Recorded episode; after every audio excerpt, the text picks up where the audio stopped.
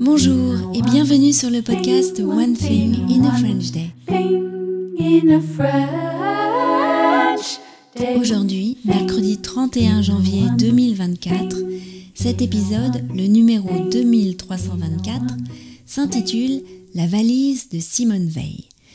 J'espère que vous allez bien et que vous êtes de bonne humeur. Je m'appelle Laetitia, je suis française, j'habite près de Paris et je vous raconte au travers de ce podcast un petit bout de ma journée.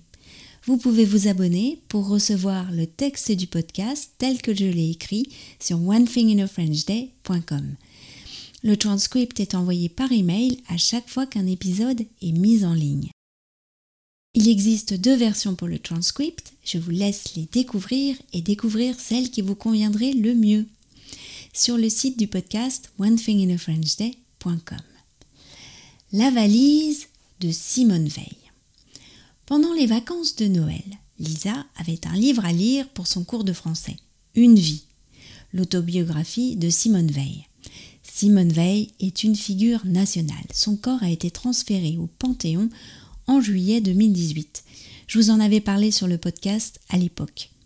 Simone Veil a porté en 1974 la loi autorisant l'IVG en France. Le discours est impressionnant. Vous pouvez le lire sur le site de l'Assemblée nationale. Elle a aussi été la première femme présidente du Parlement européen. Enfin, il faut se rappeler que Simone Veil a survécu à la déportation dans le camp d'Auschwitz-Birkenau. Lisa a trouvé le livre difficile à lire, surtout la partie après la Seconde Guerre mondiale.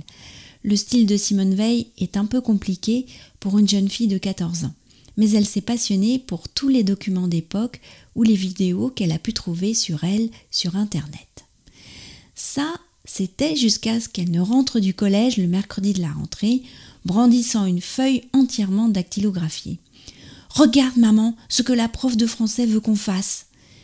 Je lis la feuille qu'elle me tend et je reste interdite, car je comprends tout de suite que c'est un travail énorme les élèves devaient réaliser de leurs mains une valise décorée de photos de Simone Veil et d'une vingtaine de citations ou mots qui contiendrait douze travaux différents demandant chacun des recherches, des travaux d'écriture, d'invention et d'art plastique. Nous en avons parlé entre parents sur le groupe de classe. Nous étions tous effarés par la somme de travail demandée, mais aussi par l'injustice que représente ce travail impossible à réaliser seul de bout en bout, et surtout demandant des moyens techniques comme un ordinateur et une imprimante. Après négociation, la professeure a accepté de passer le délai de dix jours à deux semaines. Mais cela n'a rien enlevé à mon sentiment que ce travail allait mettre de côté une partie des élèves et qu'il pouvait leur fermer les portes à jamais de la littérature, de l'écriture et de tout ce qu'on va leur demander ensuite au lycée. Lisa a remis sa valise lundi et je peux vous dire qu'elle y a passé du temps.